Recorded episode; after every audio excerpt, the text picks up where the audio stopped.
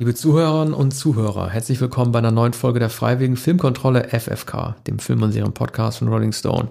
Zu hören auf Spotify, iTunes, dieser YouTube und auf rollingstone.de auf allen unseren Artikelseiten.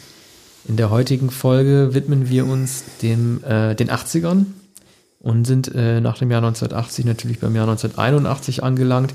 Mal sehen, ob das heute unsere längste Episode wird, weil wir beide sehr viele Filme gefunden haben, die uns gefallen.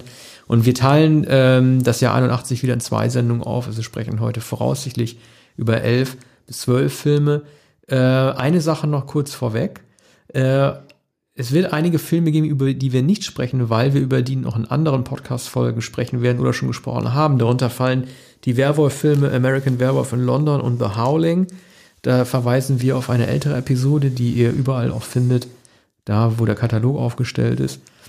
Ja, und, und wahrscheinlich sprechen wir nicht über Outland mit Sean Connery, Science-Fiction-Film von Peter Hyams. Genau, da hat, sind wir in der Sean Connery-Folge ja, Im Nachruf das, auf Connery ja, gesprochen. Und wir werden auch nicht über den Bond-Film In tödlicher Mission sprechen, For Your Eyes Only, weil wir nämlich eine Bond-Serie vorbereiten, in der wir ähm, über sämtliche Bond-Filme sprechen.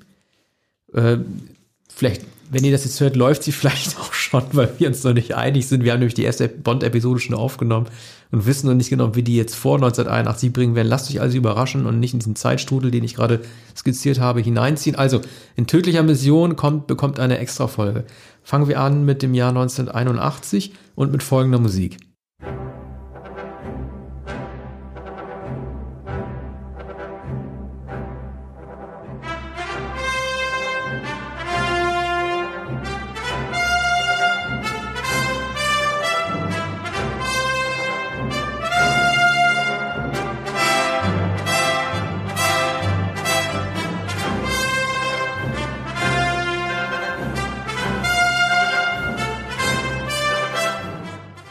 Ja, das äh, kennt ja anscheinend jeder. Wenn nicht anscheinend, das kennt jeder. Das war John Williams mit dem Riders March als Sieger des von Schatzes, Riders of the Lost Ark. Tja, was können wir euch zu diesem Film noch erzählen, was ihr noch nicht wisst? Ich wüsste es gar nicht, aber er ist halt ein wichtiger Film und deshalb wollen wir unbedingt über diesen Film sprechen. Äh, wenn man mal versucht oder wenn ich mal versuche, mich komplett frei zu machen von all dem, was man über Indie weiß, wie er aussieht, wie er die Peitsche schwingt, wer seine Gegner sind, wie die Musik klingt und so weiter. Ich glaube, es, ich wüsste keinen aktuellen Vergleich, in dem äh, eine derartige Star-Allianz sich zusammengefunden hat, wie damals 1980, um diesen Film anzugehen. Man hat George Lucas, den Regisseur von Star Wars, man hat Steven Spielberg, den Regisseur von Jaws und Unheimliche Begegnung der dritten Art. Und man hat Han Solo an Bord. Ich war leider damals zu jung, um ähm, die, wenn es das denn gab, diese, diese, äh, diese Euphorie, die mit der Meldung einherging, dass diese drei zusammenarbeiten, in, durch die Medien gegangen ist. Also, aber ich glaube, das lässt sich mit heute mit nichts mehr vergleichen, wenn zwei derartige Superstar-Filmemacher und ein Schauspieler zusammenfinden. Das wäre wahrscheinlich so, wie wenn heute bei den Avengers die äh, Russo-Brüder dann mit Peter Jackson oder James Cameron zusammenarbeiten mhm. würden. Also eine total heilige Truppe, die dann auch dementsprechend abgeliefert hat. Äh, man muss sich das nochmal vorstellen. Es war der erste Film, in den ähm, Nazis, also sprich die Soldaten des Zweiten Weltkrieges auch vor allen Dingen, als Gegner für einen äh, Lust, durchaus lustig angelegten äh, Hollywood-Film aufgetreten sind. Spielberg hat das sehr gut gemacht, hat sie als Witzfiguren dargestellt, ohne dass es irgendwie einen Aufschrei gegeben hätte.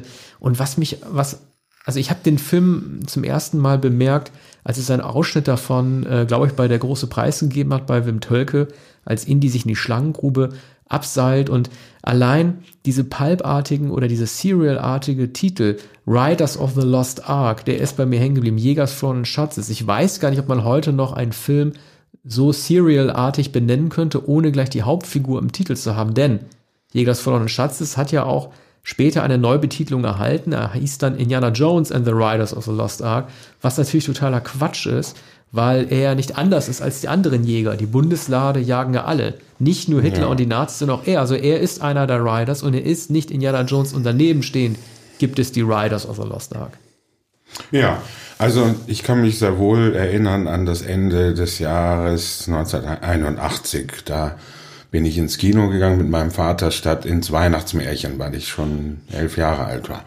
Und in dem kleinen, no, ziemlich großen Stadtkino sogar, im Vorort von Hamburg lief äh, Jäger des verlorenen Schatzes. Und es ist wahr, ähm, diese Pulp-Anmutung, diese, B-Movie-Anmutung, diese ähm, Anmutung eines Serials, also eigentlich aus den 30er Jahren, das sozusagen in einem Two-Reeler gezeigt wird. Und ähm, also wie eine Fortsetzungsgeschichte, eine, eine schundige Abenteuergeschichte, Pulp Fiction eigentlich, Pulp Fiction. Nazis, äh, Archäologen, vermengt mit Okkultismus, mit Bundeslade, mit Mystizismus. Und das alles auf dem Plakat dargestellt. Natürlich kannte ich ähm, Harrison Ford. Äh, aber oder, keiner kannte den Begriff Bundeslade. Also nein, man kann Bundes, die zehn nein, Gebote kennen wir, aber genau. Bundeslade genau, war Bundeslade nicht. Aber das alles wusste man ja nicht, sondern man sah nur diesen ähm, ledrigen Hut, man sah den bekannten äh, Harrison Ford, den ich äh, noch gar nicht gesehen hatte in Star Wars damals, aber natürlich wusste ich, dass der ein Solo in Star Wars ist.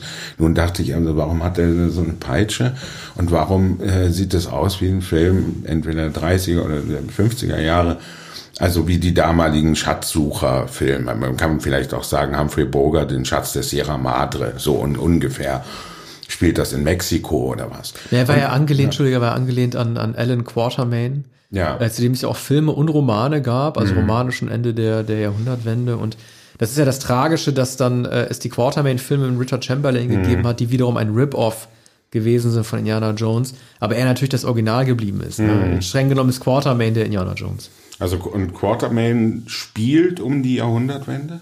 Nein, nein, also die, die Romane wurden dann geschrieben und sind um leicht in die Zukunft versetzt. Ja. Aber das fällt da gar nicht mehr auf, ob du jetzt die Kolonialzeit noch nimmst oder ob du das, das 90er, 30, die, die 30er Jahre äh, der Indiana Jones Action ja. nimmst. Aber ist das nicht irre, dass, also äh, Spielberg wollte ja unbedingt einen James Bond Film drehen, ne? Also er hat ja irgendwie auch mit den Brokkolis gesprochen, äh, ob er Spy Who Loved Me machen könnte für Moonraker, hat er sich auch interessiert. Man fand aber nicht zusammen, wahrscheinlich auch, weil die Brokkolis äh, gerne einen Abfilmer gehabt hätten, der einfach das umsetzt, was die Produzenten sich wünschen. Und da hat er halt kurzerhand mit Indiana Jones eine Figur erschaffen, die für mich, wahrscheinlich für andere nicht, aber vielleicht ist es auch ein knappes Rennen, noch höher rangiert als 007. Und guck mal, äh, so eine derart ikonische Figur zu kreieren, die nicht mal auf einer Literaturvorlage wie James Bond mit Ian Fleming basiert, das ist eine absolute Meisterleistung. Das gab es seitdem in diesem Bekanntheitsgrad nicht mehr. Ja, äh, zurück in das Gloria-Kino in Hamburg-Harburg 1981. ich war, ähm, also das ist für mich heute unbeschreiblich, was ich damals empfunden habe. Ich weiß noch, es standen kleine Lämpchen auf, auf so eine Anrichte, ähm, also vor dem Kinositz. Und das war überhaupt äh, ein ganz feierliches Ereignis, war ein voller Kinosaal. Und ich hatte so etwas noch nie gesehen. Hatte das Schwarze Loch ein Jahr vorher.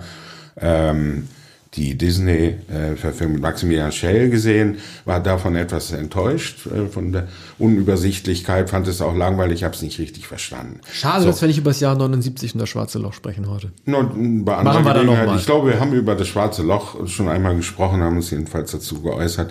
Also ein spektakulär gescheiterter Film, der zu der Zeit als Star Wars überall war. Ähm, da machen wir eine Sondersendung profitieren zu. wollt äh, von dem Science-Fiction-Erfolg. Na, na, na. Es gibt, es gibt natürlich einiges, ähm, auch ähm, äh, mittlerweile äh, gibt es Anhänger. Du gehörst ja zu denen, die am, am schwarzen Loch sozusagen festhalten. Aber so damals war, war ich etwas enttäuscht. Jetzt bei Jäger des verlorenen Schatzes war von Anfang an überhaupt keine Enttäuschung. Man musste gar nichts verstehen. Hm das war, ähm, es ist ja alles vollkommen sozusagen aus dem Zusammenhang gerissen. Ne? Es werden, werden Reisen unternommen, die Nazis sind wie selbstverständlich da, man fragt nicht mehr, ob das äh, in der Türkei ist oder ob es äh, irgendwo in Arabien ist, an, an einem ähm, indischen Schauplatz und dergleichen. Ne? Und äh, so wie, wie bei, bei jedem Abenteuerfilm. Und ähm, ich wusste nicht, wie, wie mir geschah und, und ich war kom komplett begeistert. Aber das war natürlich eine kindliche Begeisterung.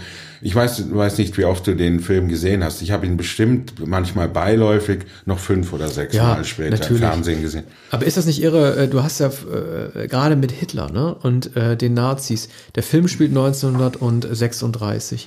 Ähm, das, also äh, Lukas, ähm, der äh, die Idee hatte, Lawrence Kasdan hat ja das Drehbuch geschrieben, der wird sich, äh, also 1936 ist ein sehr gut gewähltes Jahr, um äh, die Handlung dort in Gang zu setzen. Ähm, drei Jahre vor dem, äh, vor, vor, bevor Hitler den Zweiten Weltkrieg begonnen hat und drei Jahre nach seiner Machtergreifung. Also es ist direkt ins Zentrum gesetzt von ähm, Hitlers Diktatur äh, und dem, was er versucht zu erreichen. Er will ja dieses magische Artefakt, die, die zehn Gebote, die die Bundesleiter halt bekommen, damit halt die Welt zu knechten, äh, indem sie geöffnet wird und dann wie so ein dämonischer Schauer dann irgendwie äh, diese Strahlen rauskommen. Und das zeigt auch nochmal, äh, das ist also das Besondere an drei der vier Indiana Jones Filme ist für mich, also ähm, Indiana Jones und Tempel des Todes geht in eine andere Richtung am Ende, aber äh, der normale klassische Dreiakter, und das unterscheidet ihn auch von James Bond, ist ja so, am Ende gibt es eigentlich in der Regelfall immer eine große Explosion und ein James Bond-Abenteuer endet mit einer Action-Szene.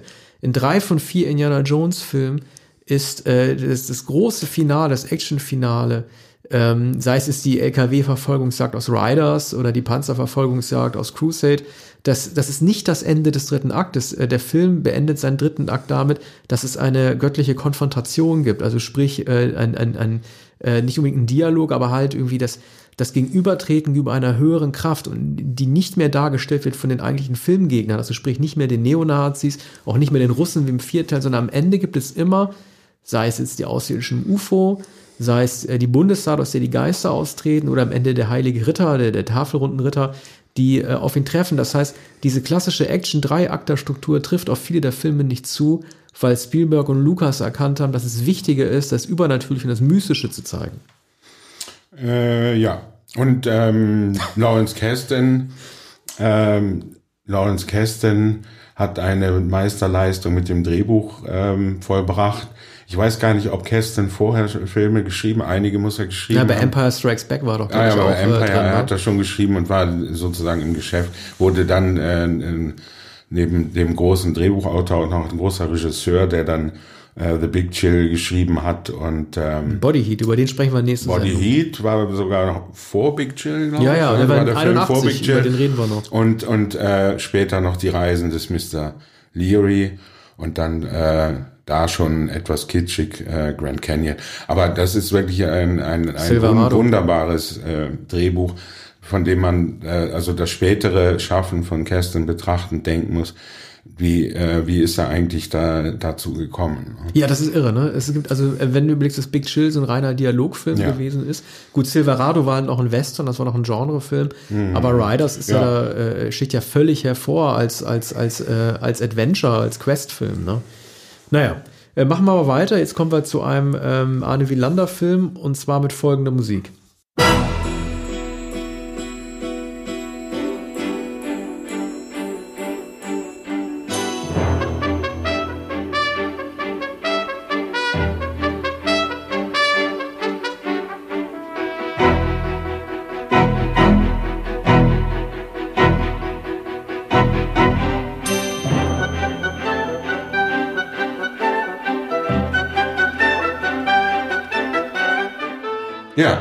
Wir sprechen über Absence of Malice äh, und Fort Apache The Bronx.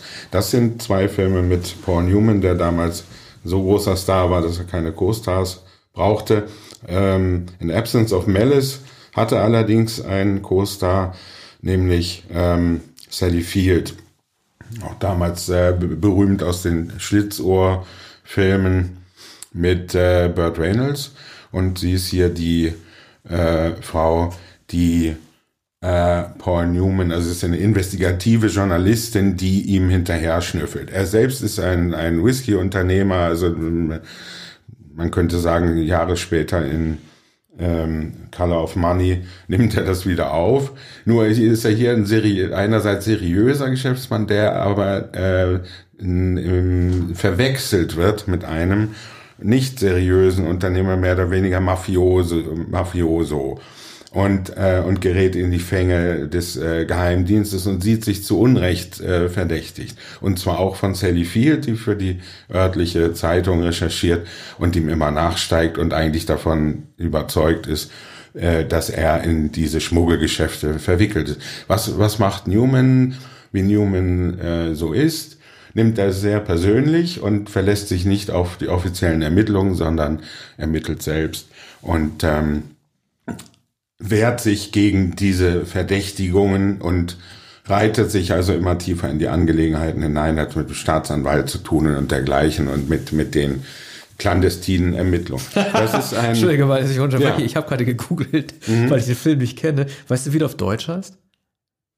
Ähm, warte, die Sensationsreporterin. Das ist doch irre. Also erstmal ja. wird der Fokus auf die andere Figur gelenkt und dann wir armen Journalisten, immer sind wir ja, die Penner. Die Sensationsreporterin. Ja. Und äh, sie ist ähm, an der Sensation eigentlich, ja so sensationell ist der Fall eigentlich nicht, dass irgendwie Whiskyflaschen mit falschen Etiketten versehen werden oder so und Steuergeschichten und so. Und, und natürlich ist Sally Field nicht die Frau, die nach, ein, nach einer Sensation aussieht oder die, ne, äh, die, die Paul Newman viel entgegenzusetzen hätte. Aber äh, Newman ist dann, äh, also das ist ja die übliche Kabelei, auch in, in, in Filmen von Sidney Pollack ist immer die, das Spannungsverhältnis zwischen einer etwas jüngeren Frau und einem etwas älteren Mann. Und äh, er kann ihr nicht widerstehen. War das der erste Film seit Condor eigentlich von beiden? Von beiden sicherlich zusammen beiden schon, ne? zusammen, ne? aber ja, von Pollack also auch. Die haben, das ist der einzige Film, den sie äh, gemeinsam gemacht haben. Und, und zwar kein erfolgreicher Film. Der ist, es ist ein, ein ganz realistischer Film, der sich auf Newman verlässt. In, der, in, in den 80er Jahren hat Newman lauter Filme gedreht, die sich ganz und gar auf ihn verlassen haben.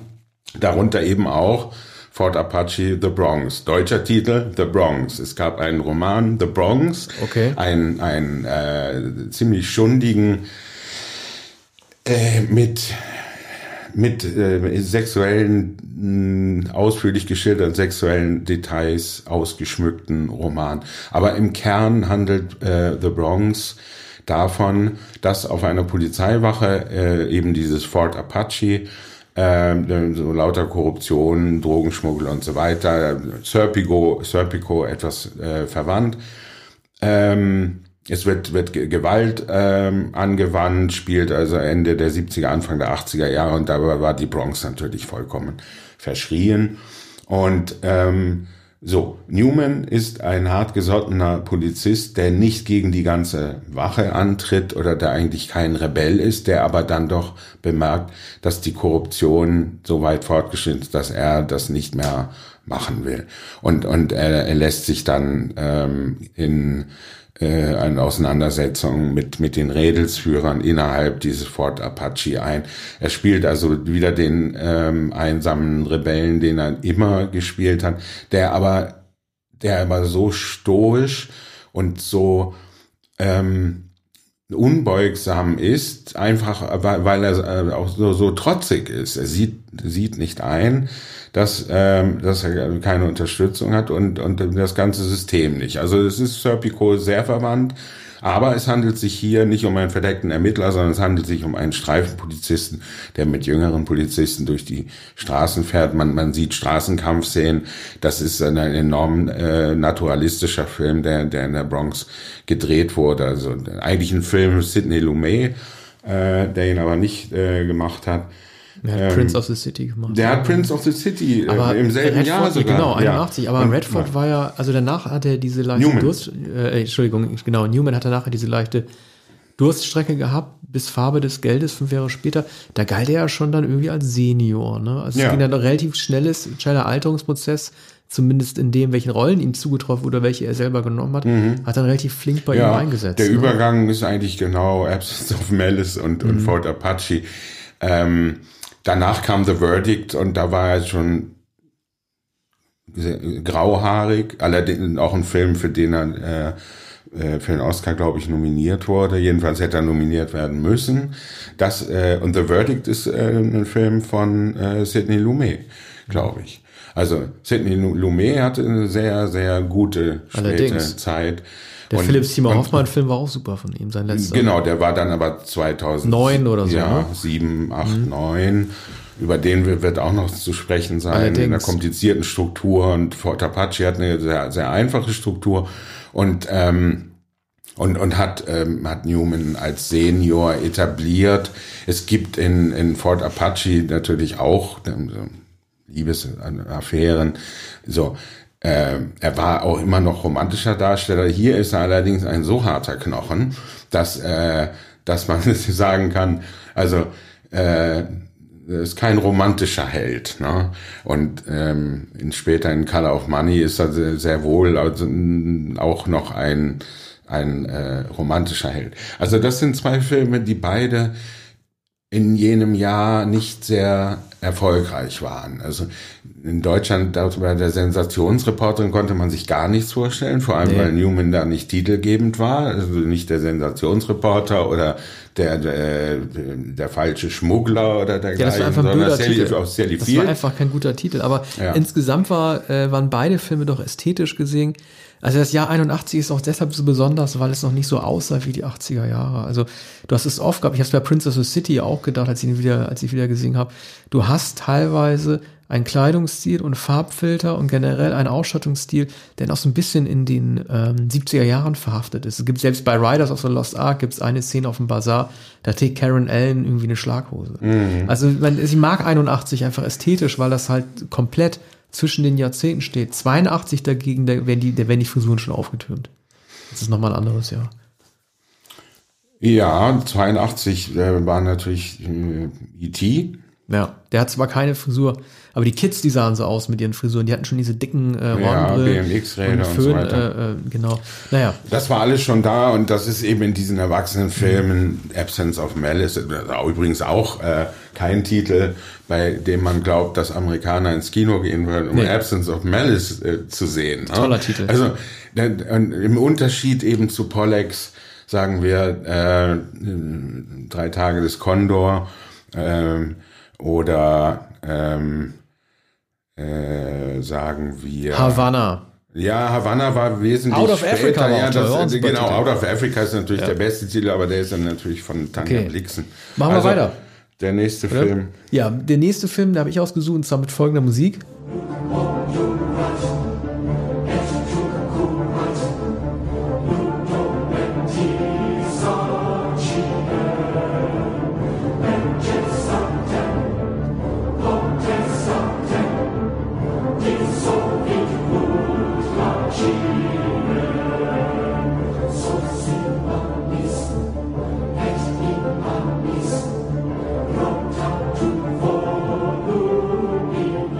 Das war Orff mit Carmina Burana. Das kennt ja heute inzwischen jeder. 81 kannte es noch nicht jeder. Heute hört man dieses Lied in äh, so Classic Best-of-Konzerten äh, in Mehrzweckhallen und so weiter. Das gehört sozusagen zum Kanon äh, des Autonormalverbrauchers, dieses Stück zu kennen.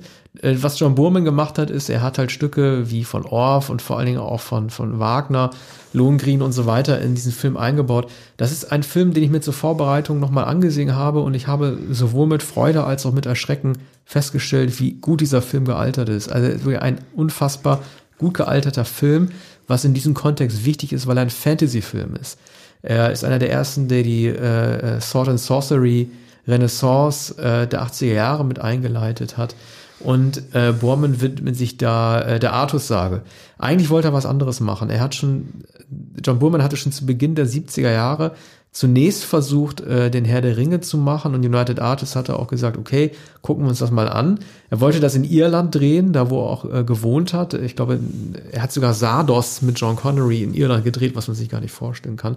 Er wohnte da irgendwie 30 Kilometer von Dublin entfernt und wollte den Herr der Ringe dort machen hat dann aber gemerkt, dass es aus Budgetgründen und aufgrund nicht verfügbarer Effekte einfach nicht geht. Also er hatte irgendwie auch geplant, zehnjährige äh, Kinder äh, mit Bärten auszustatten und dann in Hobbit-Kostüme zu stecken und die dann halt als Hobbit-Zwerge darzustellen. Also man hat einfach gemerkt, er konnte einfach nichts machen. Und stattdessen hat dann halt das Studio gesagt, okay, wie wär's denn dann mit Artus, König Artus, Lancelot, äh, Morgana und Merlin natürlich. Er wollte den Film eigentlich auch Merlin nennen, weil äh, Nickel Williamson, der Theaterschauspieler, halt so eine prominente Rolle da drin hat. Und er sieht da drin halt irgendwie, äh, er sieht da drin halt nicht aus wie ein Gandalf. Er trägt irgendwie so eine, so eine schlumpfartige Silbermaske, äh, die sich um seinen Kopf so rumschmiegt und das soll wohl irgendwie auch dazu dienen, halt irgendwie, keine Ahnung, außerirdische äh, Gedanken vielleicht von sich zu halten, aber es ist ein ganz wunderbarer Merlin-Film, der mit äh, geringer Ausstattung, halbwegs geringen Kosten, trotzdem massive Ergebnisse abliefert. Er hat tolle Schlachten, tolle Rüstung und Burman selber hat ja mal, ich habe mir den Audiokommentar angehört, gesagt, was er damit drehen wollte oder zeigen wollte, war sowas wie Past, äh, Present and Future of Humanity. Äh, er hat das so eingeteilt. Zunächst einmal gibt es den unschuldigen Bauernjungen Artus, der irgendwie das äh, Schwert zieht und alles ist in Ordnung. Dann zieht die Zivilisation mit äh, Camelot nach England ein und alle werden reich und satt, er ja auch. Und die Future of Humanity, das ist dann der, äh, der nebelumhangene, ökologisch zerstörte Planet, als dann am Ende äh, Mordred, äh, sein eigener Sohn, ihn töten will und dieser Nebellandschaft, als alle nach dem Heiligen Gral suchen, um die Lebensgeister wieder zu erwecken, in dieser Nebellandschaft ihn angreift, also Vergangenheit, Gegenwart mhm. und Zukunft der Menschheit wollte er damit zeigen und das ist einfach, das ist einfach eine geniale Parabel darauf. Es ist ein unglaublich gut aussehender Film und äh, wir werden ja später noch über Drachentöter, Dragon Slayer reden. Der Film spielt ja nicht ohne Grund im vierten oder fünften Jahrhundert nach Christus, als äh, langsam das Christentum auch in England einzieht und äh, christliche Religion sich breit macht. Und all das, woran man geglaubt hat, Magie, äh, Drachen, alle möglichen Farbedinger, dann allmählich sich auch verzogen haben. Das erkennt Merlin übrigens auch, der sich dann ja verabschiedet äh, aus Camelot. Deswegen, und das hat Borman ja auch gesagt, hat dieser Film auch so viele Grüntöne, also so magisches Grün, das sich auf Rüstungen reflektiert. Es zieht alle wieder in die Natur, weil die Zivilisation es einfach nicht geschafft hat, äh, einen schönen Planeten zu erhalten und generell lebenswert zu sein. Hm. Ja, und das war Baumans Thema schon seit Deliverance. Da schlägt auch die Natur sozusagen zurück im Hinterwald. Also es sind vor allem die Hinterwäldler, die zurückschlagen, aber es ist auch die, die Wildnis an sich. Deliverance von 1971, ein drastischer Film. Und er hat später, glaube ich, im Smaragdwald 1985 86, oder 86 ja. hat er das wieder aufgenommen in der Gegenwart, ja. wo, im, im, südamerikanischen Regenwald dann die, die Raupen kommen und ein großer Staudamm gebaut werden soll. Und auch da werden die äh, Ureinwohner äh, gezeigt in, in ihrem äh, Habitat sozusagen und die der Einbruch der Zivilisation hier in Gestalt von Raupen und Ingenieuren ähm, mir, mir blieb Excalibur damals vollkommen unverständlich. Es gab ähm, immer das von Sasan und mir äh, geschätzte, ja, heute äh, hoch verehrte Cinema-Jahrbuch. Cinema-Jahrbuch oh, ja, habe ich mir damals gewünscht. 1981, 1982. 81 hatte ich noch nicht. Ja, 81 war das erste äh, Mal, dass ich mir das, das zu Weihnachten gewünscht habe. War ziemlich teuer, also in, im, im großen äh, Format äh, aber im Kiosk erhältlich. Und, ähm, und Ausschnitte aus den Filmen des Jahres und also eigentlich der zu erwartenden Filme waren da schon zu sehen. Also das, was man dann ähm, 1982 sehen konnte und zugleich Rückblicke auf, auf das eigentliche Jahr. Und da war Excalibur auch ähm, darunter. Und da dachte ich, wieso äh, wird ein Film über ein Schwert gedreht. Und das kam mir ganz merkwürdig. Ich habe früher Ritterfilme gesehen mit Robert Taylor und, und Deborah Carr und so äh, und, und, und Ivanhoe und so. Aber 1981, also Conan der Barbar kam mir schon merkwürdig vor. Und, und jetzt kam, der ist da, jetzt wurde ein Film über ein Schwert gedreht. Und mehr wusste ich ja nicht. Mehr ja, man kannte ja so Artus, aber den Schwertnamen kannte man Artus, nicht, ne? Ja, Artus. Lancelot, Parzival, alles ja. klar. Gut. Aber keiner wusste, was nee, Excalibur aber ist. natürlich war dem Elfjährigen das nicht alles gegenwärtig. Ne? Ja. Von König Artus hatte ich eine König Artus Tafelrunde. Ne? Mhm. Das, das wusste ich. Aber äh, es kam mir sehr ähm, äh, merkwürdig vor und vor allem konnte ich mir nicht vorstellen, dass dieser Film ein Erfolg werden könnte. Ja, er wurde, er wurde, also er wurde kein Riesenerfolg, Nein. aber ähm, er ist, äh, er ist übrigens auch, ne, äh, ich habe glaube ich habe schon mal erwähnt, Filme durften damals nicht zu lang sein. Wir haben bei Dune rüber geredet. Er striff gerade mal die 140 Minuten und wirklich so vom Cradle to Grave mit Artus. Das geht alles ganz fix, ne? Er zieht das Schwert aus dem, äh, aus dem Stein. Zehn Minuten später ist das schon, ist das schon der, der, der saturierte Armchair King, also der irgendwie halt den nichts mehr, den nichts mehr schocken kann. Aber es ist kein Zufall, dass dieser Film heute noch so geliebt wird, weil er einfach total gut gealtert ist. Zack Snyder, Peter Jackson, die lieben diesen Film und haben ihn als sehr einflussreich für ihre eigenen Fantasy-Werke benutzt. Ich glaube, Peter Jackson hat sogar das Kostüm des Mordred, dieses goldene Putten-Kostüm äh, äh, ersteigert und solche Sachen. Also äh, ich kann diesen Film nur wirklich jedem ans Herz legen, der das letzte Mal als Kind gesehen hat äh, und nicht weiß, ob er es nochmal tun sollte. Man sollte es wirklich tun, weil das ist ein Film, dessen Effekte beeindruckend sind und der einfach toll aussieht. Es war toll, dass er in den, dass Burman den den in Irland gedreht hat. Also die, auch die Soundtracks, allein die Idee, klassische Stücke, äh, Kampfmusik, die man der Klassik vielleicht gar nicht mehr unbedingt zugetraut hätte, weil man immer nur andere Stücke im Kopf hat, also Wagner zu nehmen und das damit zu orchestrieren. Das war, also das war, mhm. ich finde, fand es damals atemberaubend, das hat mich stark geprägt und heute auch noch. Dieser Film kann natürlich auch nicht sehr, so sehr altern, wenn er im vierten oder fünften Jahrhundert äh, spielt. Ne? Also ja. da ist keine so große die Gefahr. Ist die keine so erhalten. große Gefahr. Jetzt kommen wir zu einem Film, der auch nicht mehr altern kann. Ähm, er spielt in den ähm, 20er Jahren. Dann machen wir erstmal Musik. Ja.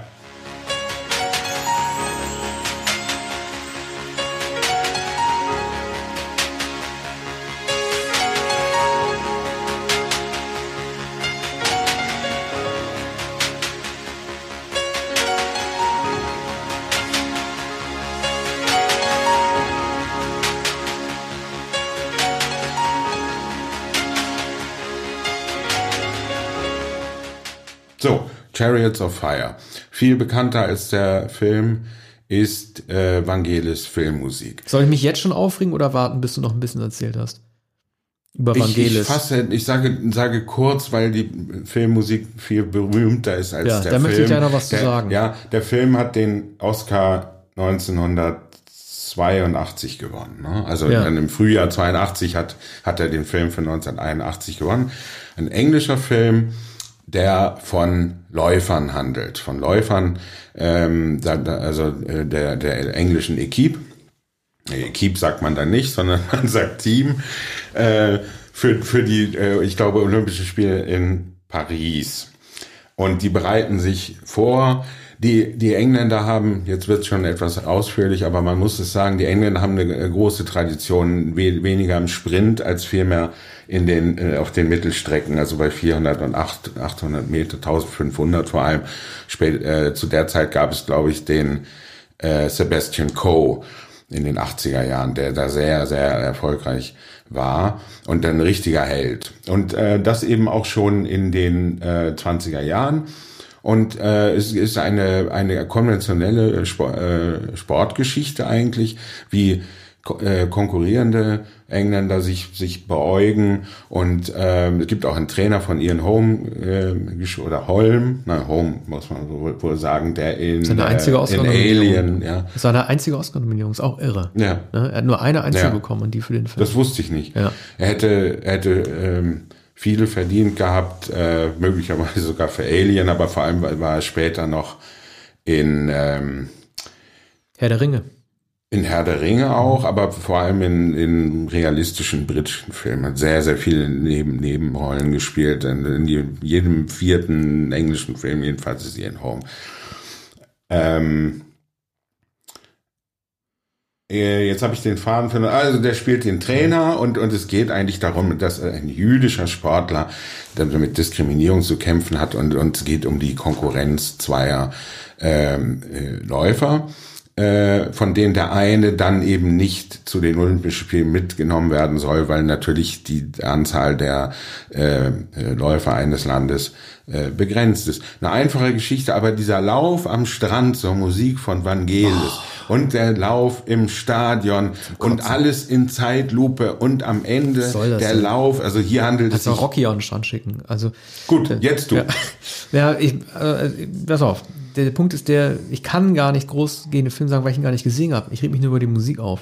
Also es ist eine markante Melodie, die äh, meinetwegen preiswürdig ist, meint wir auch in der heutigen Zeit, wo Soundtracks keine großen Bedeutung mehr haben. Aber dass er in jedem Jahr gegen John Williams und Riders verloren hat, das verstehe ich bis heute nicht. Allerdings muss man wahrscheinlich deshalb auch die Oscar-Mechaniken verstehen und wie diese Jury tickt, wie die Academy tickt. Die haben sich natürlich gesagt, äh, John Williams hatte sowieso einen Lauf. Ne? Er hatte zwischen 74, sagen wir mal, und 84 seine kompletten Master Scores veröffentlicht. Hatte 77 erst für Star Wars den Oscar bekommen, 75 für den Weißen Hai. Und danach, glaube ich, in fast jedem Jahr eine Nominierung von Superman über Empire Strikes Back. Die werden sich gesagt haben, der kriegt sowieso bald nochmal seinen Oscar. Und Vangelis, das war halt auch neuartige Musik für diese ältliche Oscar, äh, für das ältliche Oscar-Gremium. Die kannten sowas nicht.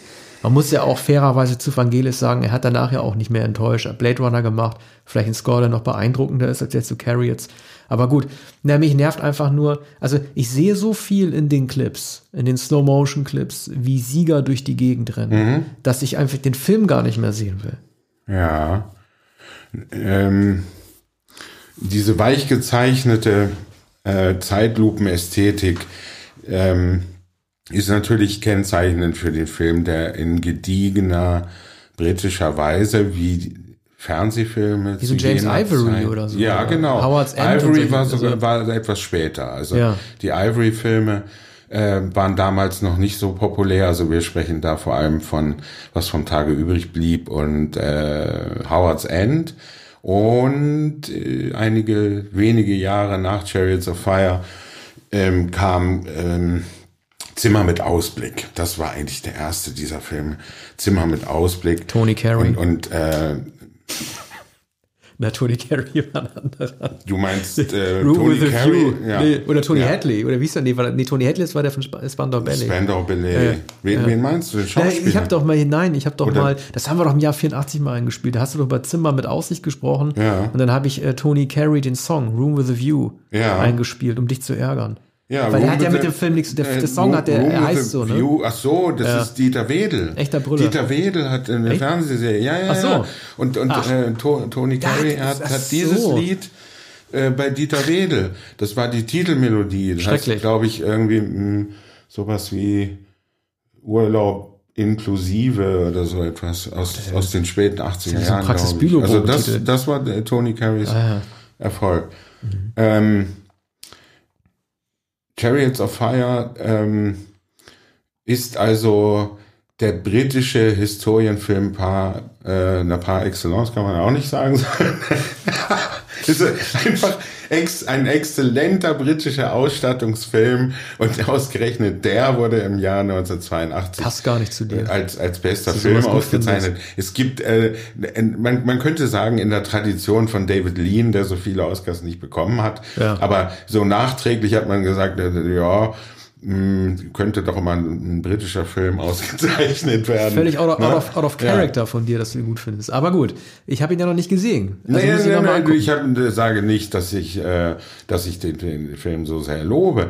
Das ist eine schöne nostalgische Erinnerung. Ich habe ihn damals nicht im Kino gesehen, aber kurze Zeit später. Mhm. Und ähm, natürlich beeindruckt, ich glaube, der, der deutsche Titel Die Stunde des Siegers. Ja. Ne?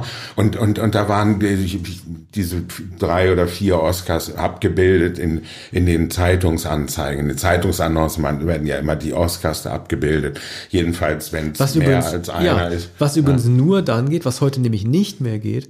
Damals ging es, weil nämlich deutscher Kinostart oft, ähm, d- also nach der Oscarverleihung stattfand, während natürlich die Oscarverleihung die Filme prämiert, die vor dem Jahresanfang, also im vorangegangenen Mhm. Jahr stattgefunden haben. Heute siehst du das gar nicht mehr. Das siehst du vielleicht bei Direct-to-Home-Videogeschichten oder bei Plakaten, die halt irgendwie Mhm. um Streaming als Zweitausstrahlung gehen. Aber dass man die Oscars schon vor dem deutschen Kinostart abdrückt, gibt es nicht mehr, weil alle Filme parallel laufen. Mhm. Ja, und dann die Nominierungen werden oft auch schon Ja, ja, dargestellt. ja. Wenn es überhaupt diese Zeitungsanzeigen noch gibt. Wenn überhaupt. Also das waren immer äh, zwei Seiten am Donnerstag in der Tageszeitung. Und, und je größer die Anzeige war, desto sicherer konnte man sein, dass er in fünf, sechs Kinos lief. Stimmt. Und Chariots of Fire, heute sagt man Arthouse, damals sagte man, naja, in den kleinen Kinos und in den Programmkinos. Aber der ging doch darüber hinaus. Das war ein richtiger Publikumsfilm.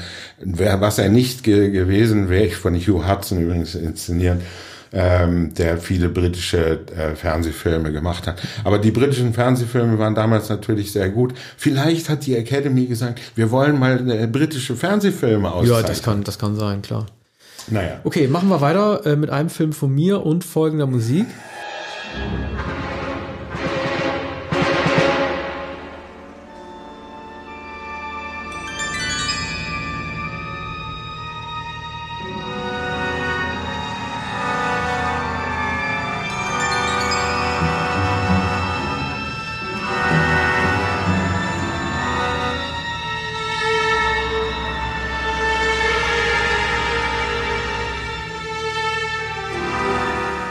Ja, das war Dragon Slayer, der Drachentöter.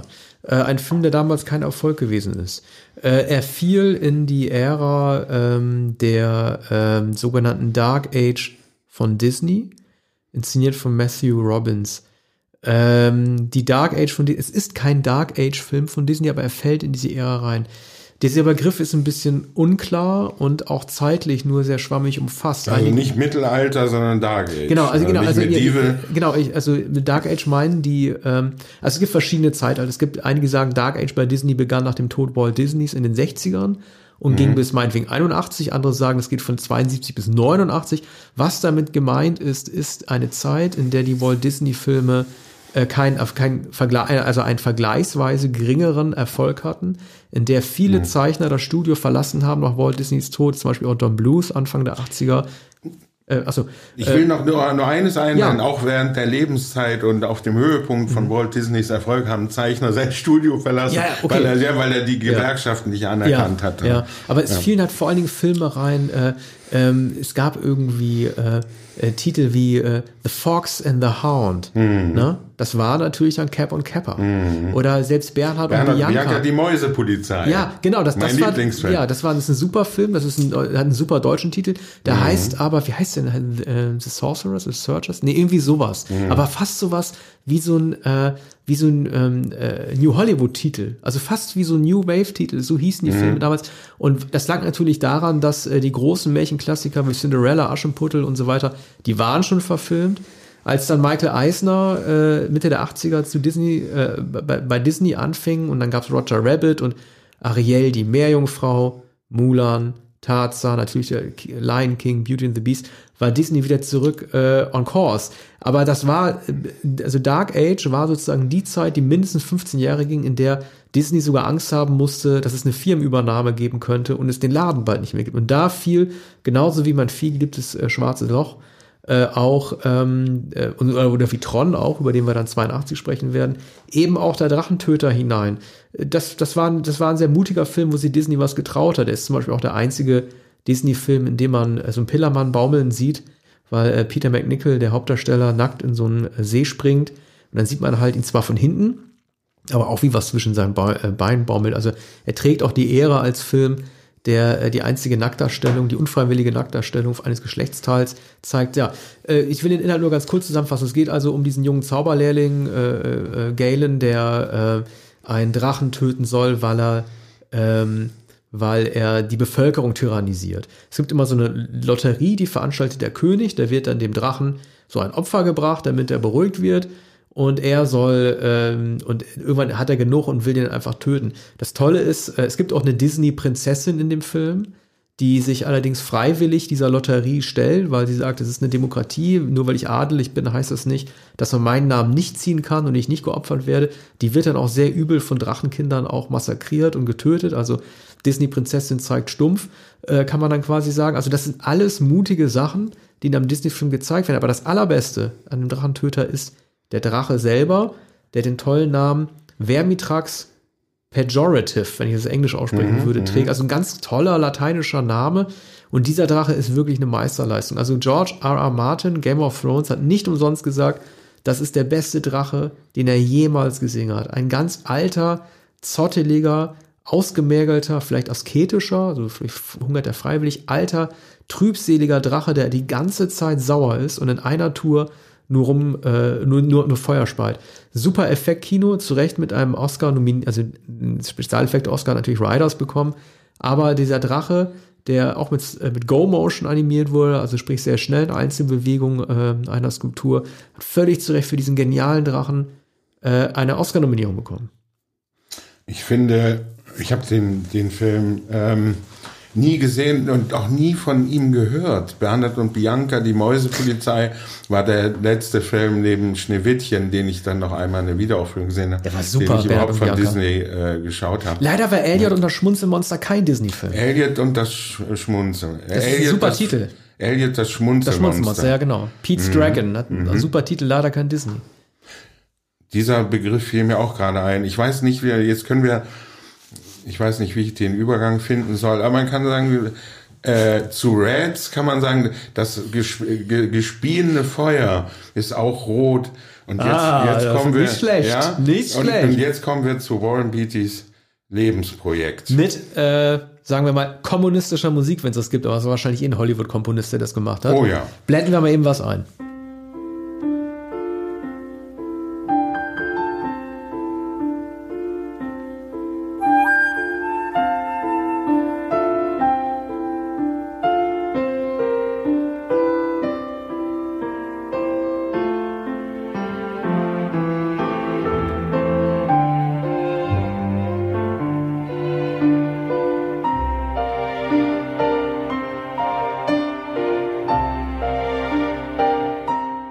Ja, also für den Film, ähm, also die Musik ist natürlich pompös, ähm, aber dafür ist der Film nicht bemerkenswert, sondern es ist der Film, den Betty, muss man eigentlich sagen. Ich bleib dennoch bei Warren Beatty, ähm, den Beatty äh, seit den 70er Jahren verfolgt hat. Er Wie wollte, spricht man den aus? ja, der, der? Amerikaner sagen Betty. Amerikaner sagen Betty. Okay. Ja. Also eben nicht Beatty. Wir sagen alle, jeder sagt Beatty. Nee, nee, hör mal bei, äh, bei, bei Oscar-Verleihung oder wo, wo immer von, Ja. dem die Rede ist, oder Betty. Denk wahrscheinlich an Beat, Warren Betty. Mhm, Warren okay. Betty.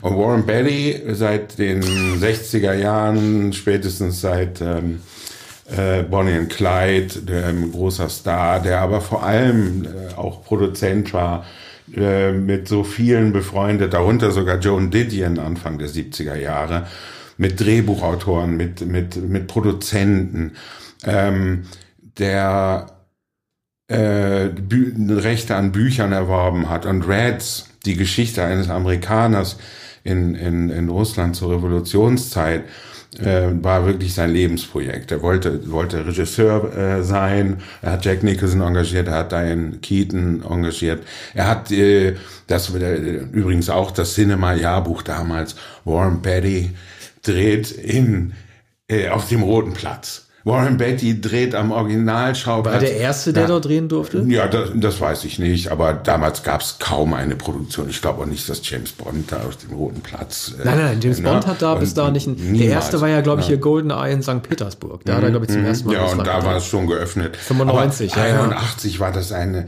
ein, eine Sensation im Kalten Krieg. Und das gab es überhaupt nicht.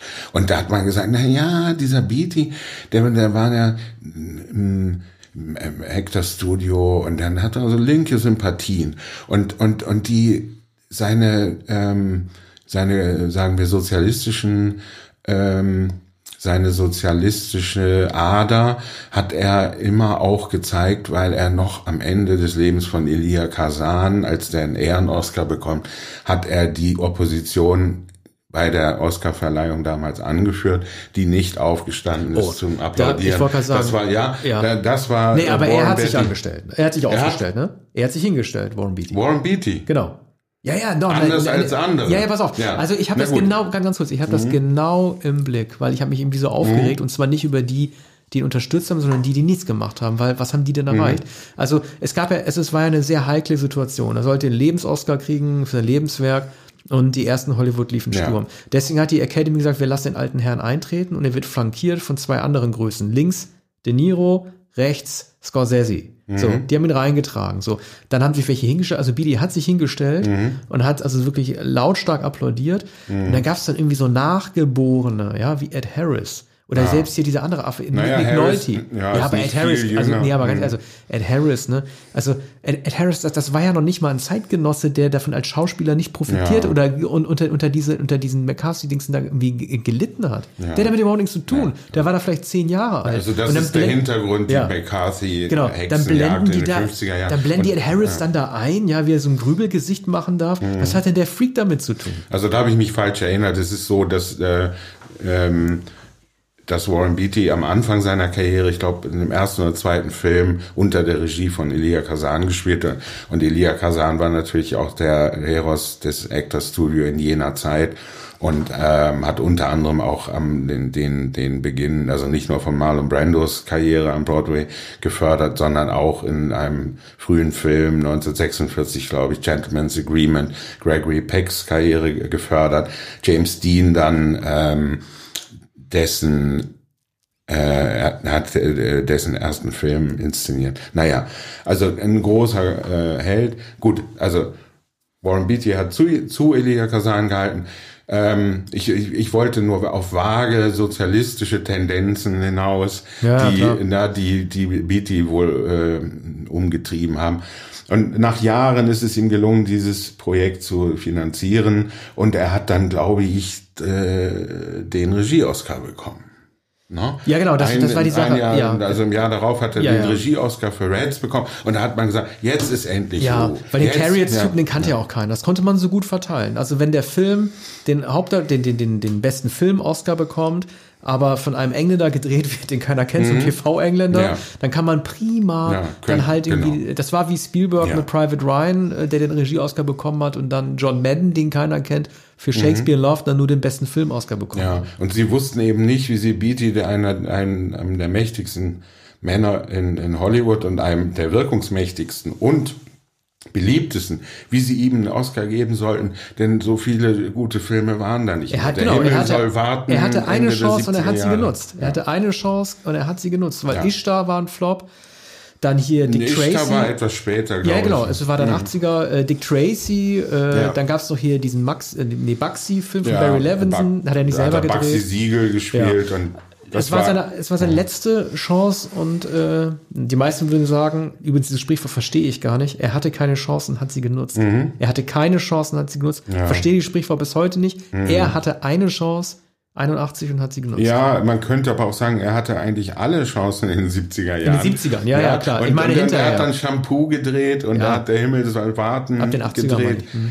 Ähm, und, und das waren nicht die Filme, die man, also waren schon komödiantische Filme, die ihn gut eingesetzt haben, aber den richtig großen, ernsthaften Film hat er nicht gedreht, hat er weniger gedreht als etwa Paul Newman, Robert Redford, äh, Dustin Hoffman, äh, John Voight. Es waren ihm nahezu alle über. Aber er war mehr noch als Paul Newman Produzent und auch derjenige, der Drehbücher in Auftrag gegeben hat und der äh, sein, seine eigene Firma hatte. Und ähm, aber auch nach äh, Reds ist ihm nicht viel gelungen. Zum Film selbst, das als Period Piece sehr gelungen, aber eigentlich ein, ein biederer Film. Da geht es vor allem um die Freundschaft äh, Nick, äh, von Nicholson und Beatty in einem fremden Land und eigentlich nur um eine Frau, nämlich Diane Keaton. Also da kann man sagen, der englische Fernsehfilm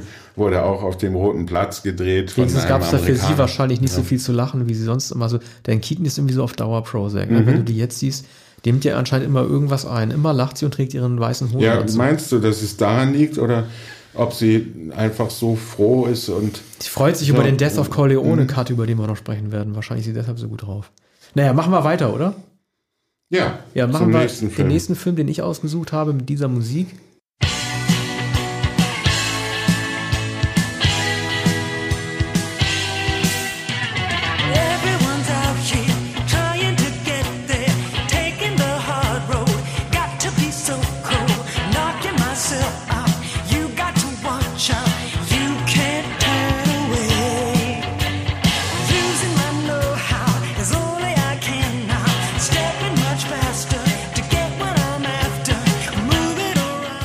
Nutze hiermit die Gelegenheit, um äh, zum, vielleicht zum ersten Mal im deutschen Podcastwesen, wie ich es mal ausdrücke, über diesen Film zu reden, den eigentlich keiner kennt und den ich äh, leider kenne, weil der mich so traumatisiert hat. Ich durfte nämlich damals gucken. Der Film heißt Der Weiße Killer.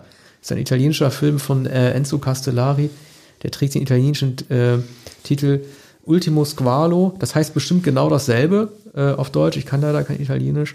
Und er hat, äh, und das hat auch das Schicksal des Films besiegelt, äh, den, den englischen Titel, amerikanischen Titel bekommen, The Last Jaws. Da steckt eigentlich auch schon alles drin. Es ist ein weißer Hai-Rip-Off, der erstaunlicherweise sechs Jahre später erst ins Kino gekommen ist, nach dem Original Weißen Hai. Ich, äh, mein Bruder hat mich damals in den Film mit reingeschleppt. Meine Mutter hatte leider tragischerweise nichts dagegen und so konnte ich sehen, wie dieser Hai ähm, äh, sozusagen, der übrigens gar nicht mal so schlecht gemacht war, muss man da sagen, wie er dann halt irgendwie äh, in klassischer weißer Hai ähm, Rocky Beach, äh, Amity Beach äh, ähm, Manier dann auf die äh, ähm, auf die Jugendlichen losgeht und auf alle möglichen anderen Leute. So richtig viel fällt mir zu diesem Film eigentlich nicht ein.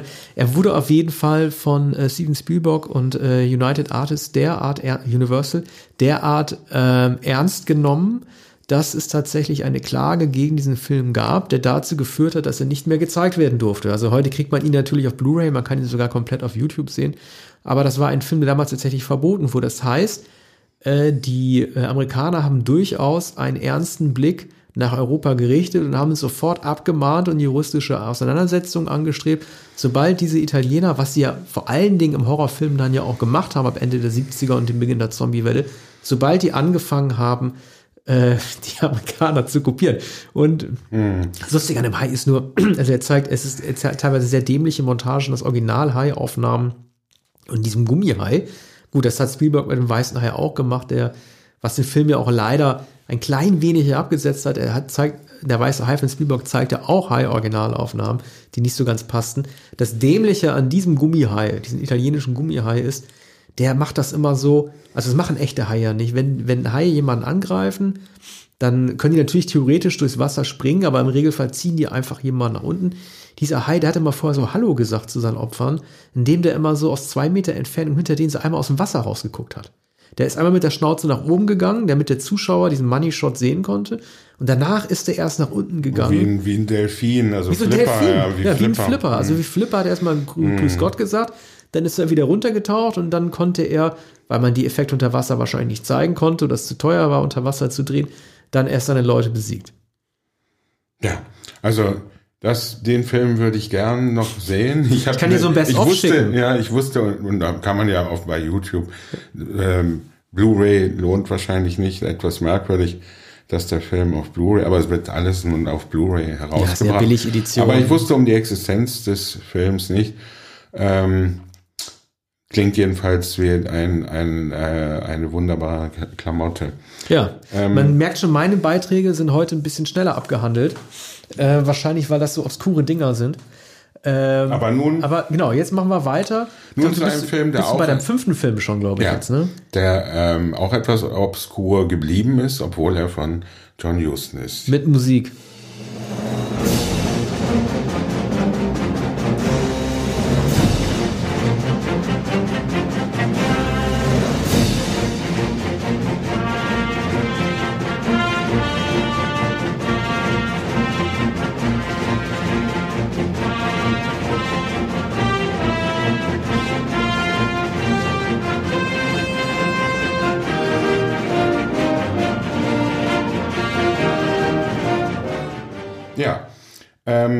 Eigentlich hätte ich ja lieber Zeit, dass sich was dreht, eingeblendet oder irgendwas von Zeit, dass Goleo. sich was dreht, Goleo ja. vielleicht Ja, noch ein Lied oder Goleo. sowas oder World in Motion.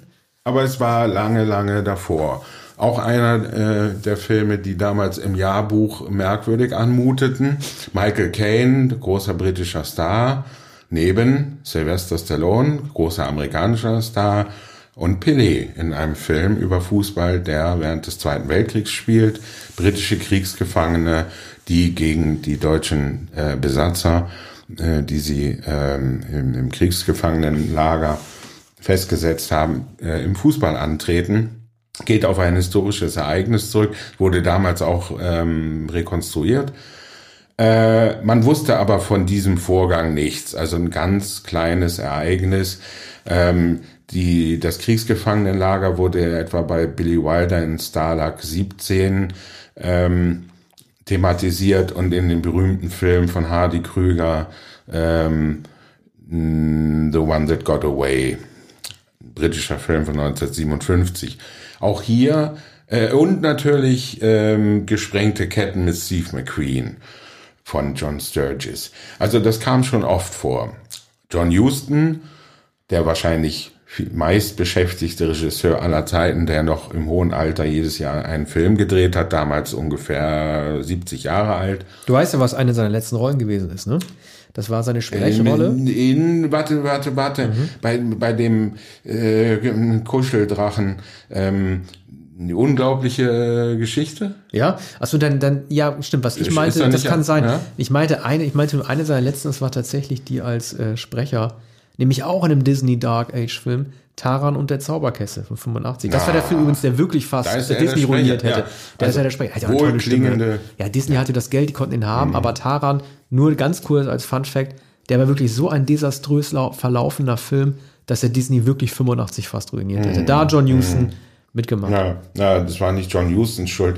Der, der galt als Märchenonkel, ähnlich wie Orson Welles, mit dem er in den 70er Jahren noch an dessen ähm, Windfilm, die andere Seite des Windes, gearbeitet hat. Ähm, er sollte den Regisseur, na, er stellte den Regisseur dar, der eigentlich der Orson Welles sein sollte.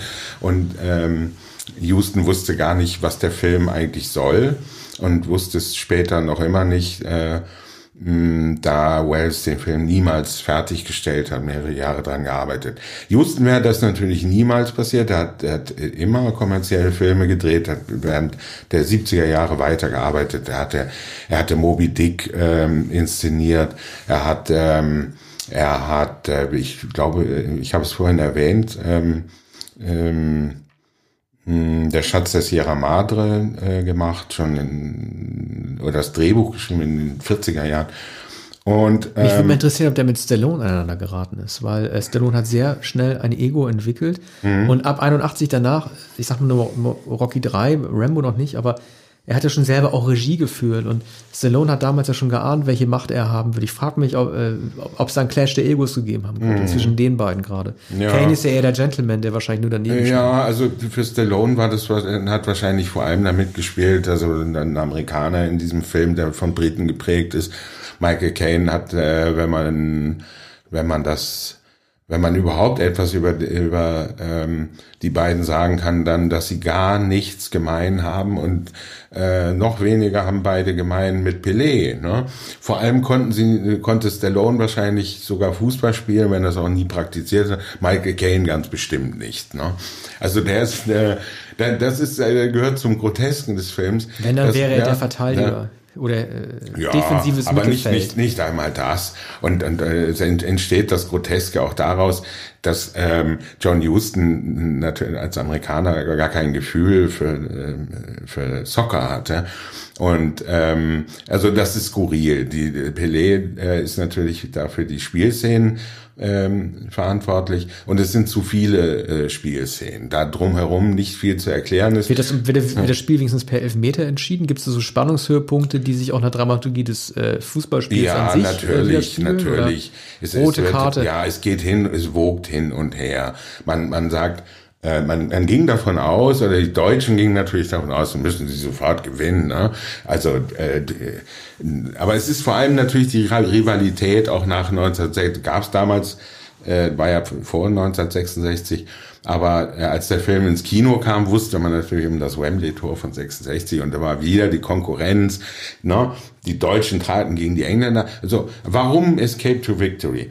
Der- Die Wette der Engländer war, wenn wir das gewinnen, dann dürfen wir gehen. Darauf hätten, hätten sich die Deutschen eigentlich nicht einlassen dürfen. Ne? Deutscher Titel, glaube ich, äh, Sieg äh, oder Flucht oder Sieg. Ne? Flucht, Flucht oder Sieg. Und das kann man nicht so recht verstehen, denn in der in dem Sieg lag, doch eigentlich auch die dann das Flucht. Gehen, ja, klar. Aber das andere war eben, dass man unter dem äh, Zaun eine Grube gräbt oder oder den Zaun überwindet oder mit einer Finte entkommt. Ne? Und und jetzt äh, treten sie aber gegen die Deutschen an und und äh, wie gesagt, es wogt hin und her und, und es gibt Strafstöße und und so weiter. Gab es dann auch so Spielerkabinen, wo der Trainer eine Rede aber gehalten hat? ja, natürlich. Das heißt, sie haben irgendeine so Ja. Gefangenenbaracke dann zu so einer Ja, ja, Trainerkabine ja, ja umfunktioniert. das ist, ich glaube, es findet in einem Stadion statt und ich glaube, ich hab, äh, bin nicht sicher bei dem Old historischen. Trafford.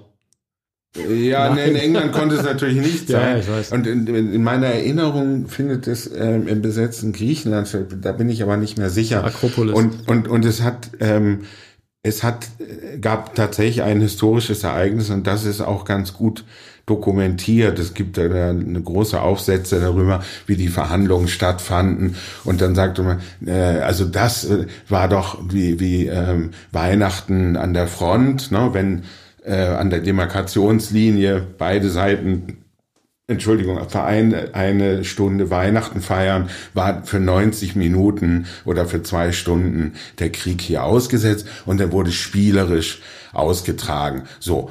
Und ähm, John Huston hat in, in fast allen, er hat keine Komödien gedreht, aber der, er hat schreckte vor nichts zurück und im Jahr 1981 war war das ähm, äh, natürlich gar kein attraktiver Stoff. Also niemand äh, wollte ähm, eine Geschichte aus, aus dem Zweiten Weltkrieg sehen, in der der Deutsche und Engländer antreten. Also Ich hatte den auch überhaupt nicht mehr. Nein, nein, man kennt nicht den Film nicht. Man kennt er ist ihn. natürlich auch klar. Also äh, Michael Caine bringt man damit nicht in Verbindung, John Huston sowieso nicht. Und selbst bei Stallone, der Ja. aber, muss man ja auch sagen, das war ein äh, Jahr, bevor er zum wirklichen Muskelprotz und Actionhelden mutierte, kann man ja schon fast sagen. Das war vor Rocky 3 und vor Rambo 1. Das war eigentlich sein, sein letzter also sein letzter Eintrag in einer Filmografie, in der er auch als Dramadarsteller noch eine Genau. ja, Rolle Das hätte war vor können. First Blood oder äh, zu Deutsch äh, Rambo. Ne? Ja. also First Blood. Oder wie Fans da- sagen ja, würden, Rambo 1. Ja, und, und da sagte man, na, das ist doch der, der mal diesen Rocky-Film da gedreht hatte, ne? Ja. Der, äh, der spielt jetzt bei John Huston mit. Und äh, aber er hatte noch nicht diese Statur, die er mit First Blood gewonnen hat, sondern man sagt, das ist der, der nach dem Boxerfilm Ja. nichts Großes. Selbst Nighthawks, ne, mit, mit, mit Rutger Hauer, das war auch noch irgendwie, wo er diese schöne, Ja. diese Aviator-Sonnenbrille trägt, Ja. auch so ein typisches äh, 70er Jahre. Also so viel ist ihm nicht gelungen in diesen fünf Jahren, da er ja eigentlich schon ein Superstar hätte sein müssen. Und Ja.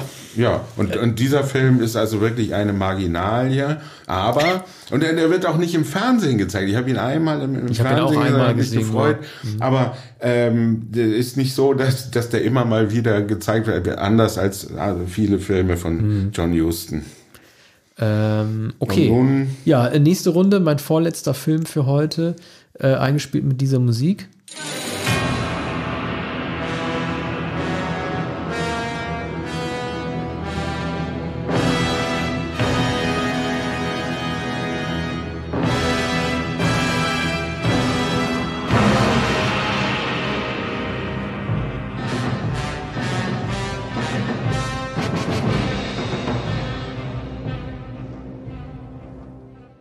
Das war aus Clash of the Titans, äh, Kampf der Titanen von 81. Also auch ein Film, der ähm, schlechter gealtert ist als im Vergleich zum Dragon Slayer, was leider mit äh, den Arbeiten des äh, ähm, hochdekorierten, ehrwürdigen Ray Harryhausen zu tun hat. Der Film wurde zwar gedreht von einem Mann namens Desmond Davis, den ich gar nicht kenne, aber es war natürlich ein totales Baby von äh, Harryhausen, dem Meister der Stop Motion. Äh, ich sage nur äh, Jason und die Argonauten, Siebbart sind siebte, Re- äh, siebte Reise. Er wollte unbedingt noch mal ein ganz großes Projekt an den Start bringen, was leider im Jahr 1981, im Jahr von Indiana Jones und Dragon Slayer schon leider nicht mehr so wirklich gut aussah. Aber man konnte zumindest bei Stop Motion, also wenn man Stop Motion würdigt, dann würdigt man ja auch die Liebe, den Stoizismus und die Hingabe, den lauter Modellforscher oder Modellbauer mit sich bringen, die in tausenden Einzeleinstellungen eine Figur immer nur um einen Millimeter bewegen, damit sie irgendwann an eine, an eine Bewegung von drei Meter pro Sekunde irgendwie hinlegen können. Und da geht es halt sozusagen um, äh, übrigens auch einen Top-Besetzer-Film, muss man ja auch sagen. Der junge Harry Hamlin spielt ähm, dort in dieser griechischen Sage den Perseus und äh, wird sozusagen überwacht von so einer Gottesgesellschaft über ihn mit Zeus und äh, Poseidon und die ganze Truppe, jeder weiß ja, wie die heißen, äh, besetzt unter anderem mit Lawrence Olivier, Burgess Meredith, ne, also dem, ähm, der übrigens kein Gott spielt, das spielt eher so ein Erdenmann, äh, den kennen wir ja als Mickey aus Rocky, Maggie Smith und so weiter. Also wirklich eine Top-Besetzung, also gerade auch mit Blick auf Lawrence Olivier, der anscheinend Ja. nach dem Dracula von Bethlehem, skurril. ja, so, aber er hat, man hat ja Dracula auch schon den, den, den Van Helsing gespielt. Er hat anscheinend irgendwie so eine Idee gehabt, für viel Geld in solchen Fantasy-Filmen zu spielen. Und äh, ich meine, der Film ist tatsächlich nicht schlecht. Die Effekte muss man halt vergessen. Es gibt die Eule Bubu, die ganz niedlich ist und so weiter. Und äh, er ist aber trotz seiner teilweise miserablen, nein, es ist gemein, miserabel darf ich eigentlich nicht sagen, aber trotz seiner unangenehm anzusehenden Effekte äh, immer noch ein Film, der sehr atmosphärisch sein kann. Also ich finde, dass die Medusa, die Harryhausen skizziert hat, dass die sehr, sehr äh, düster aussieht, sehr bösartig aussieht. Und der Showdown, der Kampf zwischen Perseus und dieser Mythengestalt war komplett beeindruckend. Also das habe ich bis heute nicht vergessen. Die Soundeffekte sind da auch sehr toll. Äh, Später kämpft er gegen Skorpione, da gibt es so eine eher schlecht montierte, ähm, ich weiß gar nicht, ob das da schon Bluescreen gewesen sein könnte, eher so eine schlecht montierte äh, Szene, die ihn zeigt mit überdimensioniert aufgeblasenen Skorpionen, wo man weiß, dass es eigentlich kleinere Tiere sind. Ähm, für mich war das ein Film, der, der, der mir überhaupt die griechische Sagenwelt näher gebracht hat. Äh, ich kannte da vorher nicht so viel von. Ich kannte Kalibos nicht, ich kannte irgendwie den Styx nicht und ich kannte irgendwie den Fährmann nicht, der sein Goldstück haben will. Ich kannte natürlich die Medusa auch nicht. Und das eigentlich Interessante ist ja, dass der Film, wenn er die Gotteswelt oben zeigt, dass er diese Götter, wie sie untereinander zanken, sowieso eigentlich so als so eine Streitgesellschaft darstellt. Das sind alles keine Heiligen. Und gerade Zeus, Zeus ist immer derjenige, der irgendwie sich so blöd immer verkleidet, um auf die Erde zu gehen, nur damit er Sex haben kann. Das wird auch nochmal ganz deutlich dargestellt. Zeus ist nicht irgendwie der, der große Boss, der irgendwie sehr gütig ist. Das ist einer, der halt, salopp gesagt, halt auch mal einen wegstecken will. Ja, eine fragwürdige Gestalt ne, im Götterhimmel. Und Götter müssen natürlich auch keine Heiligen sein. Die, die, das Heilige ist ja eine Erfindung der Menschen. Aber die Götter sind ja auch Erfindung der Menschen. Also, äh, das äh, muss ein faszinierender Film sein. Ich habe den damals auch im Zusammenhang mit Lawrence Olivia, äh, Burgess Meredith kannte ich wahrscheinlich, na, ich kannte schon das Gesicht von Burgess Meredith, aber der hat ihn nicht mit dem Namen verbunden. Das war mir nicht aufgefallen. Aber jetzt kommen wir zu dem ultimativen Film des Jahres. Ich wollte noch eine, noch, Jäger des ja, warte, warte, warte. Ja, gut. Und eine Sache wollte ich das sagen. Gerade weil ihr merkt das ja selber, ne? Wir rasten heute ziemlich durch meine Filme durch. Wielander ist nicht so richtig dabei heute bei meinem, bei meinem Weg. Also das wird, geht bei mir in fünf. Ich weiß, ich bin ja auch ein tendenziell eher schneller Redner, aber Ja. wenn Wielander dann die Schere ansetzt, geht schneller. Deswegen möchte ich noch, äh, ähm, bevor wir in Rekordzeit jetzt Kampf der Titan abgehalten haben, nochmal sagen, Harry Hamlin, den kennst du ja unter anderem auch noch aus Madman wahrscheinlich. Ja. Harry Hamlin hat später durchaus noch eine Karriere noch hingelegt. Also, Mhm. und er war da halt noch ein sehr physischer Schauspieler, der das auch sehr überzeugend gemacht hat, also fast schon wie so, so ein Swashbuckler. Aber später als zugeknöpfter Anha äh, Anwalt in Madman ist ein toller Typ, finde ich. Also Mhm. ich weiß gar nicht, ob er jetzt groß noch anders Karriere gemacht hat. Ich glaube, in Hollywood selber ging es im Kino Naja, immerhin ist er noch da. Ja. Und Swashbuckler, das ist ein sehr, sehr guter Begriff, der eigentlich für Errol Flynn äh, reserviert Und, der- ist. und der Fairbanks-Familie. Nein, ich habe nicht äh, den Eindruck, dass ich meine Filme hier äh, weiter ausführe, als, als du deine Filme. werde die Wir- Stoppuhr können, stellen. Ja, wir können, wir können das später überprüfen. Ähm, ich, ich will jedenfalls nicht ähm, ausführlicher über äh, meine Filme sprechen. Wir kommen jetzt aber zu einem gemeinsamen Film. Ist das schon dein letzter? Nee, ne? Äh, doch. Oh, dann Ja. ist ja aber auch, von mir kommt, ne, von, nach kommt noch von mir auch Na, noch von, einer. von dir kommt jetzt. Nee, erstmal nach kommt von dir, dieser ja. Musik. Ja, erstmal kommt deiner jetzt, Nein, ne? Ich Ich, hab- habe hab ja gerade die Titan gemacht. Ja, aber ich habe doch Absence of Malice und Ja. Fort Apache besprochen. Ja. Und ähm, wollte jetzt keinen Film mehr besprechen, denn insgesamt sind es Ach so, eins, zwei, drei, vier, fünf, wenn man die zusammen. Ja, dann kommt mein letzter jetzt, wenn du willst. ja, Okay. Nee, aber jetzt kommt unser gemeinsamer so. Film nach der Musik.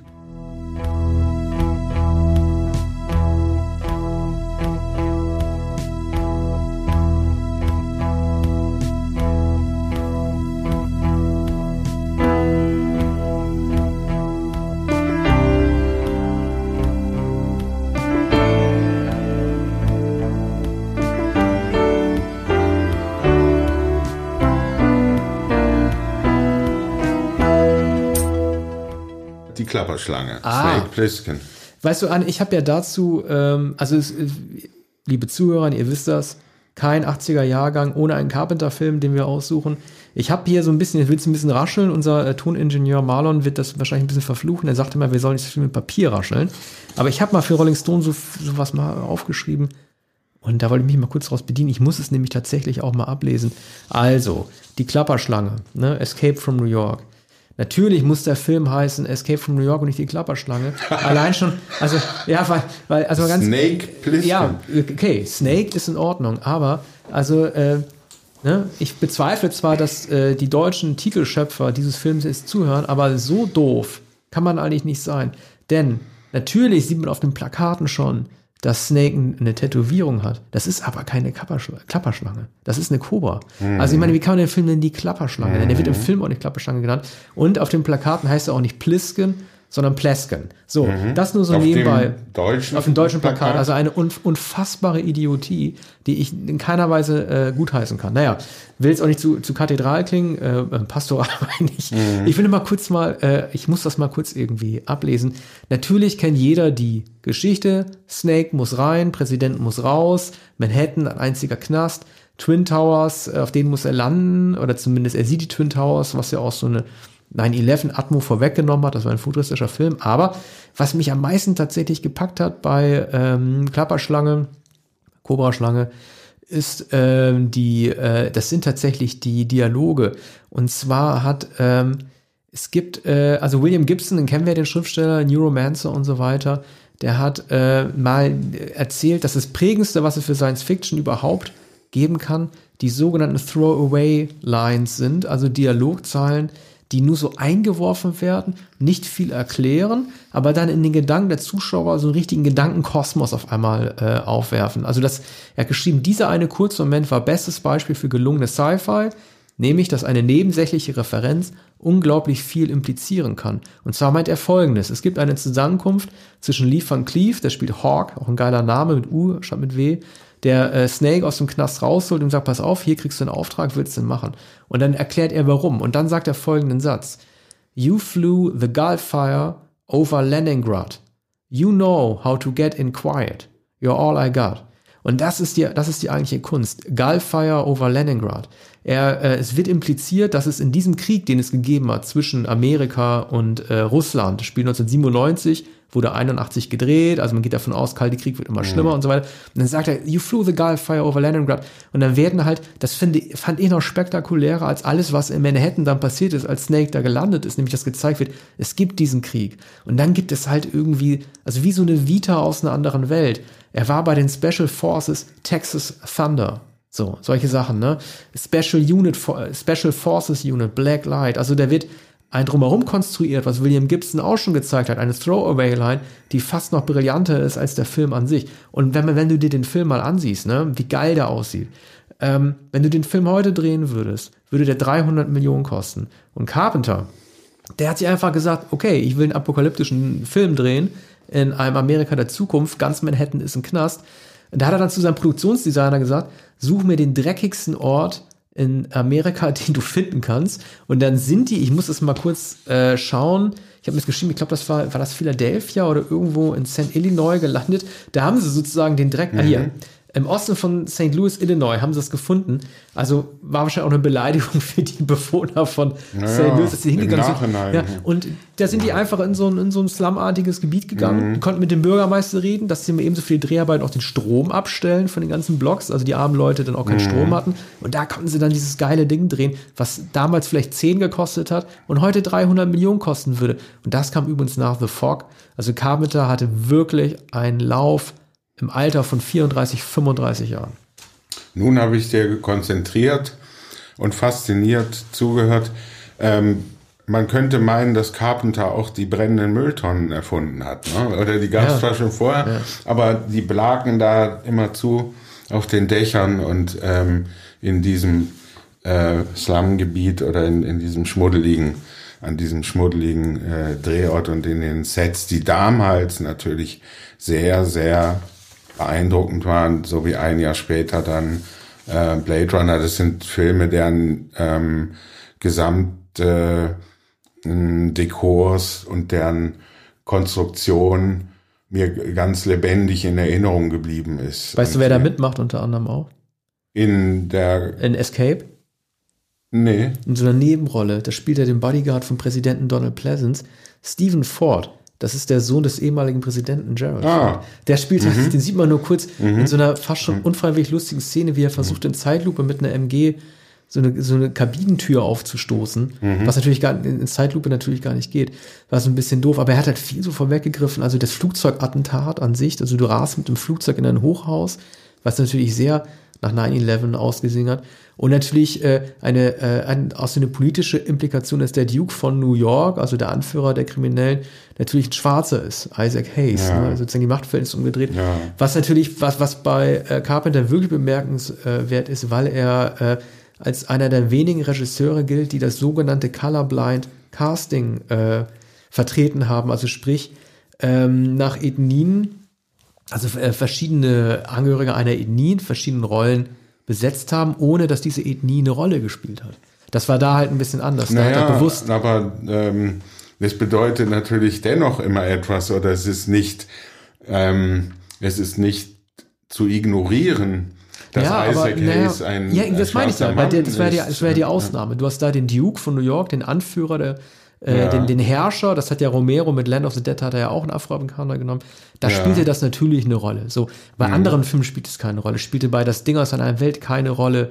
Ob äh, ein Afroamerikaner mit dabei war, weil Ja. das nie herausgehoben wurde. Bei Fürsten der Dunkelheit, das eine, eine asiatische Forscher. In, Genau. in das Ding aus einer anderen Welt.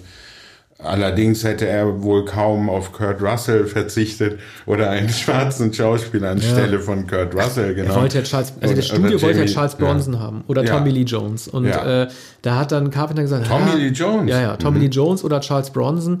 Vielleicht hätten beide gepasst, aber ich meine, man muss sich das immer.